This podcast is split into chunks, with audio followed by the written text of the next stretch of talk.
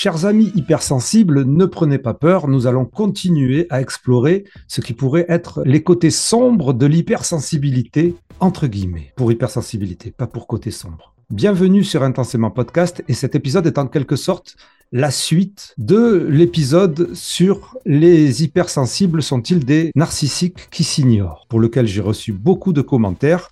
Et je dois dire que je suis content parce que ça a fait parler et ça n'a pas été pris forcément négativement. Alors évidemment, j'ai pas eu beaucoup de commentaires d'hypersensibles, mais j'espère que vous allez commencer un peu à explorer avec moi, vous aussi, cette suite. Je tiens à remercier vraiment également intensément toutes celles et ceux qui se sont mobilisés après mon appel aux donations pour mon anniversaire. Ça me touche, je ne saurais dire à quel point ça me touche. Véritablement, vous êtes celles et ceux qui faisaient, qui faites, qui font, qui fassent ce podcast, ce média, intensément podcast, c'est vous. Et vous pouvez vous aussi, si vous ne le faites pas déjà, participer au financement de ce média qui essaye d'apporter l'info la plus fiable possible sur les sujets HPI, neuroatypiques et compagnie, avec une bonne dose d'esprit critique, mais aussi avec une grosse dose d'ouverture d'esprit critique aussi, pour pouvoir exploser, exploser, pour pouvoir explorer ces domaines complexes, évidemment. Et donc, si vous voulez me permettre de continuer mon travail le mieux possible, et de manière pérenne, eh bien, je vous propose de faire une donation ponctuelle ou régulière. Il y a un lien unique pour vos donations dans la description de cet épisode. Et si vous voulez passer par YouTube, vous pouvez directement cliquer sur le bouton rejoindre qui vous permettra pour 1,99€ seulement par mois de soutenir le podcast pour plus d'une vidéo par semaine. Et euh, c'est vraiment donné comparé à tout le boulot que cela me demande. Et donc, je vous remercie franchement. Alors, la suite, pourquoi je dis la suite? Ben Parce que c'est la même personne qui a écrit cet euh, article. C'est Scott Barry Kaufman sur le blog Psychology Today, sachant que Scott Barry Kaufman est un psychologue humaniste explorant les profondeurs du potentiel humain. Alors quand on lit euh, toute sa bio et tout ce qu'il a fait, ce n'est pas quelqu'un en plus, ça se voit parce qu'il le dit dès le départ, qui rejette le concept d'hypersensibilité. Et comme je vous l'ai dit, le concept d'hypersensibilité n'est pas consensuel en psychologie, ne fait pas consensus, manque de clarté, la thèse et le modèle initial sont flous, il y a un manque de preuves scientifiques, de preuves empiriques dans tout ce concept-là. Et donc, pour l'instant, de nombreux psychologues s'opposent au fait même de l'existence de l'hypersensibilité pour certains et certaines, ou alors au fait que pour l'instant, on puisse s'appuyer sur cette notion d'hypersensibilité pour en déduire quelque chose d'une personne, sachant qu'on pourrait s'appuyer sur d'autres traits de personnalité, puisque je vous le rappelle que l'hypersensibilité est considérée comme un trait de personnalité, ce n'est pas une pathologie, ce n'est pas un diagnostic, il n'y a pas de diagnostic d'hypersensibilité, on ne soigne pas l'hypersensibilité, c'est considéré comme un trait de personnalité, un trait complexe, un trait composé de plusieurs facettes, mais serait considéré comme un trait de personnalité par les personnes qui lui accordent du crédit et qui font des études dessus. Ces personnes sont très nombreuses, évidemment, et c'est pour ça que le concept d'hypersensibilité, qui est la manière dont on l'appelle en France, puisqu'ailleurs il est, plutôt appelé comme concept de haute sensibilité, de sensibilité élevée, de sensibilité élevée aux stimuli, puisqu'il s'agit donc d'une sensibilité qui serait à la fois environnementale à ce qui nous entoure, mais aussi émotionnelle. Et tout cela, encore une fois, ne fait pas un fort consensus. Mais le test le plus important, qui est celui créé par Elaine Aron, celle qui a créé ce concept, est validé scientifiquement et il y a d'autres tests qui sont validés scientifiquement et qui permettent de mesurer quelque chose qui, comme le dirait Nicolas Gauvry, qui a été l'auteur avec Nathalie Claubert du test, du premier test francophone de mesure de sensibilité, qui mesure quelque chose que l'on peut appeler sensibilité. Et à partir du moment où faites quelque chose dans cette échelle, c'est-à-dire dans ce questionnaire mesuré avec euh, des barèmes et ensuite des statistiques, dans ce questionnaire, les personnes qui scorent élevé pourraient être appelées hypersensibles, terme utilisé en France. Nous avons vu donc la semaine dernière carrément que ce trait de personnalité hypersensible pouvait être lié à des traits de personnalité narcissiques. Et encore une fois, ça ne veut pas dire que les hypersensibles sont des narcissiques, mais qu'il y a certaines facettes de l'hypersensibilité qui sont directement liées à une certaine facette du narcissisme. Donc reportez-vous à la vidéo de la dernière fois.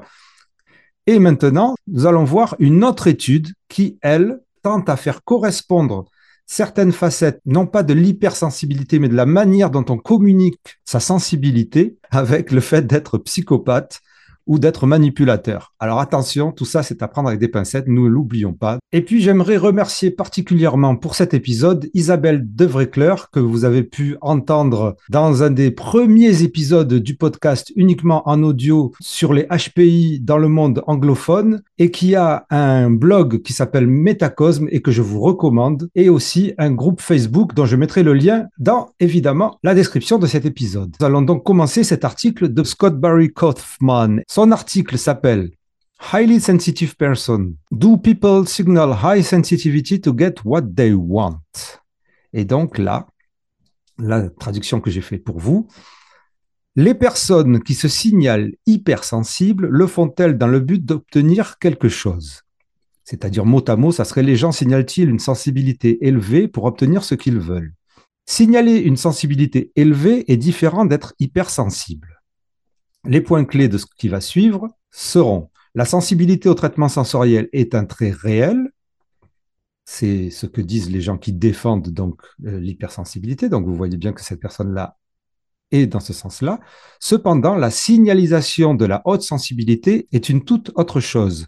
Des recherches récentes n'ont trouvé aucune corrélation entre le fait d'être une personne hautement sensible et la signalisation de haute sensibilité. Alors, on va comprendre ce que c'est la signalisation de la haute sensibilité.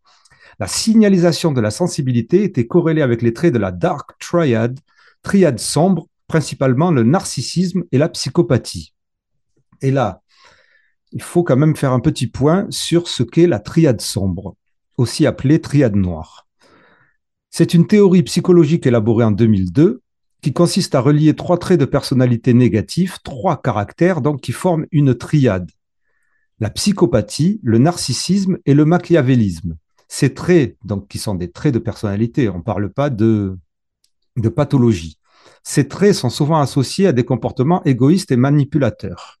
Donc vous avez ici un extrait de Wikipédia qui explique la personnalité narcissique au sens clinique est caractérisée par une mégalomanie exagérée, un manque d'empathie et d'égoïsme. Certaines théories l'associent à une protection de dommages faits sur soi, de faiblesse et de honte. La personnalité machiavélique est caractérisée par de la manipulation et l'exploitation des autres pour son propre intérêt sans se soucier d'aucune morale. la personnalité psychopathe est caractérisée par une recherche impulsive d'action et par sa forme primaire d'égoïsme, de manque d'empathie et de remords. Ces trois personnalités coïncident dans, un, style de manipulation pour le propre intérêt d'un individu et sont considérées comme aversives, c'est-à-dire avec de l'aversion. Sentiment d'antipathie violente, voire de répulsion ressenti par quelqu'un à l'égard d'une personne ou d'une catégorie de personnes. Donc je suppose, est-ce que ce sont ces personnes qui génèrent de l'aversion contre elles ou les personnes qui sont aversives contre les autres? Ça, je ne sais pas. Le trait narcissique associé à la triade noire est généralement le narcissisme grandiose. Nous avons vu donc la semaine dernière sur euh, hypersensibilité et narcissisme qu'il y aurait deux formes de narcissisme, le narcissisme grandiose et le narcissisme vulnérable. Certains chercheurs disent que le machiavélisme n'est rien de plus qu'une forme modérée de psychopathie, et en dehors de leur sévérité relative, il n'existe aucune différence entre psychopathie et machiavélisme. Et certains chercheurs proposent d'inclure le sadisme dans la triade noire, triade sombre, qui s'appellerait alors la tétrade, je ne l'ai pas noté, la tétrade sombre ou la triade, la tétrade noire. Mais ça reste un concept influent et utile pour comprendre certains aspects des personnalités humaines, en particulier dans le contexte des comportements socialement négatifs. Donc c'est parti pour cet article. Donc maintenant vous savez ce qu'est la Dark Triad. Maintenant c'est parti pour l'article. La sensibilité au traitement sensoriel, donc l'hypersensibilité, est un trait réel certaines personnes obtiennent effectivement des scores plus élevés sur des échelles mesurant une profondeur accrue de traitement des stimuli, une conscience plus élevée des subtilités de l'environnement et une facilité de surstimulation. Donc ça, c'est la définition d'Elaine Aron. Elaine Aron a consacré la majeure partie de sa carrière à étudier la personne très sensible ou hypersensible pour le grand public français et a fait un travail magnifique et important en mettant en lumière les dons ainsi que les défis qui peuvent accompagner un score élevé sur ce trait. Cependant, le fait de signaler sa haute sensibilité est tout autre chose. Et donc là, je lis l'article. C'est la personne qui a créé l'article qui dit ça, c'est Scott Barry Kaufman. J'ai remarqué ces dernières années une augmentation significative sur les réseaux sociaux et même dans ma salle de classe universitaire d'une affirmation, déclaration de haute sensibilité comme une stratégie pour obtenir des privilèges spéciaux et éviter de faire des choses difficiles. Et on peut se reporter au fait, ça c'est moi qui le précise, Raph d'Intensément Podcast, que sur les réseaux sociaux en France, pour celles qui se définissent comme hypersensibles, comme pour nombreux professionnels qui en font la promotion, on voit de plus en plus un discours qui tente de faire passer ces traits de comportement comme un neuroatypisme en tant que tel, et en cela demander les mêmes attentions et droits qu'à des autistes, par exemple, ou à des TDAH. Donc je reviens à l'article qui dit le beau et complexe trait donc euh, de sensibilité a été coopté par certaines personnes comme une stratégie de signalisation victimaire, une expression publique et intentionnelle de ses désavantages, de ses souffrances, de son oppression ou de ses limites personnelles. En effet, les recherches récentes suggèrent que la signalisation victimaire devient de plus en plus répandue dans notre société et peut être considérée comme une expression d'une culture de la victimisation dans laquelle le fait de prétendre être une victime ne sert pas à recevoir de l'aide et de l'assistance pour un désavantage réel, mais devient plutôt quelque chose de réellement désirable, à la mode en soi. Fashion, dirait-on en France. Alors, quelle est la corrélation entre la sensibilité élevée et la signalisation de la sensibilité élevée? Une nouvelle étude a trouvé des résultats très instructifs et surprenants. Cette nouvelle étude, elle est là, elle s'appelle Signaling High Sensitivity to Influence Others initial evidence for the roles of reinforcement sensitivity, sensory processing sensitivity, and the dark triad. C'est par Martina Kajik, Marcin Moron, qui sont donc des Polonais. C'est une étude polonaise. Le résumé de cette étude est là en anglais et je vais vous le lire en français vite fait. La signalisation d'une sensibilité élevée aux autres peut aider les individus ayant une sensibilité accrue aux stimuli à structurer leurs relations sociales à un niveau d'activation préféré. C'est l'hypothèse de la signalisation assertive des besoins spécifiques. La signalisation de la sensibilité pourrait être également une stratégie trompeuse permettant d'extraire des ressources ou d'en obtenir le traitement souhaité. Hypothèse de la signalisation trompeuse. En termes simples, cette étude explore comment les personnes sensibles à divers stimuli par exemple émotion, environnement, communique cette sensibilité aux autres. Deux idées principales sont discutées. La première suggère que la communication de la sensibilité aide à établir des relations sociales selon des besoins spécifiques de la personne, tandis que la seconde suggère que cela pourrait être une stratégie pour obtenir des avantages ou un traitement particulier.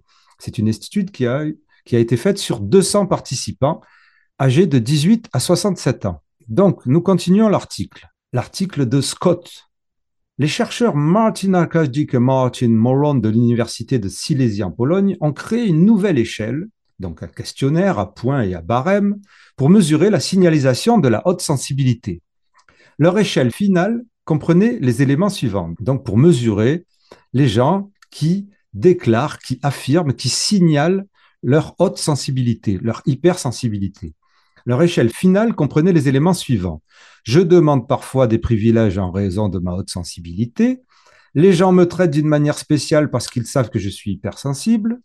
Lorsque je mentionne que je suis une personne très sensible, les autres sont plus disposés à m'aider. Il est plus facile pour moi de persuader quelqu'un de me soutenir si je reconnais que je suis une personne très sensible. Parfois, j'évite les pénalités pour omission-erreur au travail lorsque j'admets que je suis une personne très sensible. Je dis parfois aux autres à quel point c'est difficile pour moi à cause de ma haute sensibilité. Il m'est arrivé de dire que je suis une personne très sensible pour que les gens me traitent mieux. Et alors là, le résultat le plus frappant de cette étude, c'est qu'il n'y avait aucune corrélation entre la haute sensibilité et le fait de signaler la haute sensibilité. Et là, Scott nous dit dans son article, vous ne rêvez pas, il n'y avait aucune corrélation entre le fait d'être réellement une personne très sensible et le degré auquel une personne est un signaleur constant de sa haute sensibilité c'est-à-dire pas de relation. Mais il y a plus, alors qu'un score plus élevé en sensibilité au traitement sensoriel ne montrait aucune corrélation avec les traits de personnalité de la dark triad, de la triade sombre, la signalisation de la haute sensibilité était principalement utilisée par les personnes très narcissiques et psychopathes. C'est-à-dire, traduire tout ça, les personnes très sensibles n'ont pas nécessairement de lien avec des traits de personnalité sombres comme le narcissisme ou la psychopathie, Cependant, les personnes qui montrent publiquement une grande sensibilité sont souvent celles qui ont des traits élevés de narcissisme et de psychopathie. De plus, continue l'article, alors qu'être une personne très sensible était liée au système d'inhibition du comportement, c'est-à-dire un système qui évite les réponses négatives et effrayantes, ce qui est cohérent avec les recherches antérieures, la signalisation de la haute sensibilité était davantage liée au système d'activation comportementale, c'est-à-dire un système qui concerne davantage la motivation à approcher les autres, ne pas les éviter donc, afin de recevoir des récompenses personnelles, c'est-à-dire montrer une sensibilité élevée, le démontrer, le montrer, le clamer haut et fort, c'est davantage lié à un système motivant à approcher les autres pour obtenir des récompenses personnelles plutôt que d'éviter les autres. C'est donc l'inverse de ce qu'on pense de l'hypersensibilité. Ces résultats suggèrent que la haute sensibilité n'est pas la même chose que la signalisation de haute sensibilité et que les personnes qui ont tendance à signaler régulièrement leur haute sensibilité, c'est-à-dire probablement beaucoup de celles que l'on retrouve sur les réseaux sociaux, afin d'être traitées spécialement, ne sont probablement pas en fait très sensibles selon la définition d'Elaine Aron, mais sont plutôt motivés par une volonté d'exploiter les ressources et de recevoir des récompenses personnelles, en bref, de s'affirmer. Il finit par un addendum. Il est important de noter que la mesure du narcissisme utilisée par les chercheurs est une mesure du narcissisme grandiose. Des recherches récentes suggèrent que l'échelle des personnes très sensibles est corrélée avec une forme différente de narcissisme, le narcissisme vulnérable, c'est ce que l'on a vu tout à l'heure. Mais alors que le narcissisme grandiose implique un sentiment de droit omniprésent basé sur une supériorité intrinsèque perçue, le narcissisme vulnérable implique un sentiment de droit omniprésent basé sur une fragilité perçue ou une histoire de souffrance passée. Elaine Aron est réticente à associer les personnes très sensibles au narcissisme vulnérable, voire ici, qui est un autre euh, article, cette fois-ci d'Elaine Aron, très récent, que je vous lirai la prochaine fois. Et, dit la personne de l'article, je partage sa prudence à associer les deux traits sur le plan conceptuel. Le mot narcissisme a une connotation négative. Nous devons nous efforcer de mieux célébrer les dons potentiels de la sensibilité élevés dans notre société. Ceci dit, je pense qu'il est important d'ajouter de la nuance aux complexités de la personne très sensible et de reconnaître qu'il existe en effet un potentiel d'autofocalisation excessif chez les personnes très sensibles et une attente que les gens soient attentifs à leur sensibilité élevée à tout moment, ce qui peut absolument virer dans le domaine du droit. C'est-à-dire, on ne parle pas du droit pénal, mais du droit de j'ai le droit de faire ci, j'ai le droit de faire ça, tout doit m'être accordé parce que je suis hypersensible. Conclusion, les résultats de cette étude suggèrent que la sensibilité élevée n'est pas la même chose que la signalisation de la sensibilité élevée et que les personnes qui tentent à signaler régulièrement leur sensibilité élevée afin d'être traitées spécialement ne sont probablement pas réellement très sensibles selon la définition d'Hélène Aron, mais sont plutôt motivées par une volonté d'exploiter des ressources et de recevoir des récompenses personnelles. Il est important de se rappeler que toutes les personnes qui signalent une sensibilité élevée ne sont pas des narcissiques, car d'autres facteurs peuvent motiver ce comportement. Cependant, il est important d'être conscient du potentiel que les gens ont d'utiliser la sensibilité élevée comme un moyen de manipuler les autres. Il est également important de noter que la personne très sensible n'est pas un trait négatif. L'hypersensibilité n'est pas un trait négatif. En fait, il existe de nombreux avantages potentiels à être très sensible. Les personnes très sensibles sont souvent plus empathiques, compatissantes et créatives que leurs homologues moins sensibles. Cependant, il est important que les personnes très sensibles soient conscientes de leur propre sensibilité et développent des mécanismes d'adaptation sains pour faire, face au stress et à la surstimulation. Alors voilà, donc c'est la fin de cet article. Même si on peut considérer que les résultats de cette étude, certains de ces résultats sont faiblement corrélés, mais quand même significativement, et d'autres sont corrélés significativement non faiblement, ben, il faut toujours, de toute manière, prendre ça avec des pincettes. Il faut attendre de voir des, recherches plus grandes et toujours donc être dans la nuance, comme diraient la plupart des invités que nous avons invités sur ce podcast. Si cela vous a plu et vous a apporté quelque chose de la connaissance ou de la matière à penser, j'espère que vous penserez peut-être à faire les gestes qui aident pour ce média, pour ce podcast unique en son genre. Je vous en remercie intensément. Merci d'avoir suivi jusqu'à présent. Intensément, c'est le podcast divergent. Intensément, c'est le show potentiel. Show, show, show.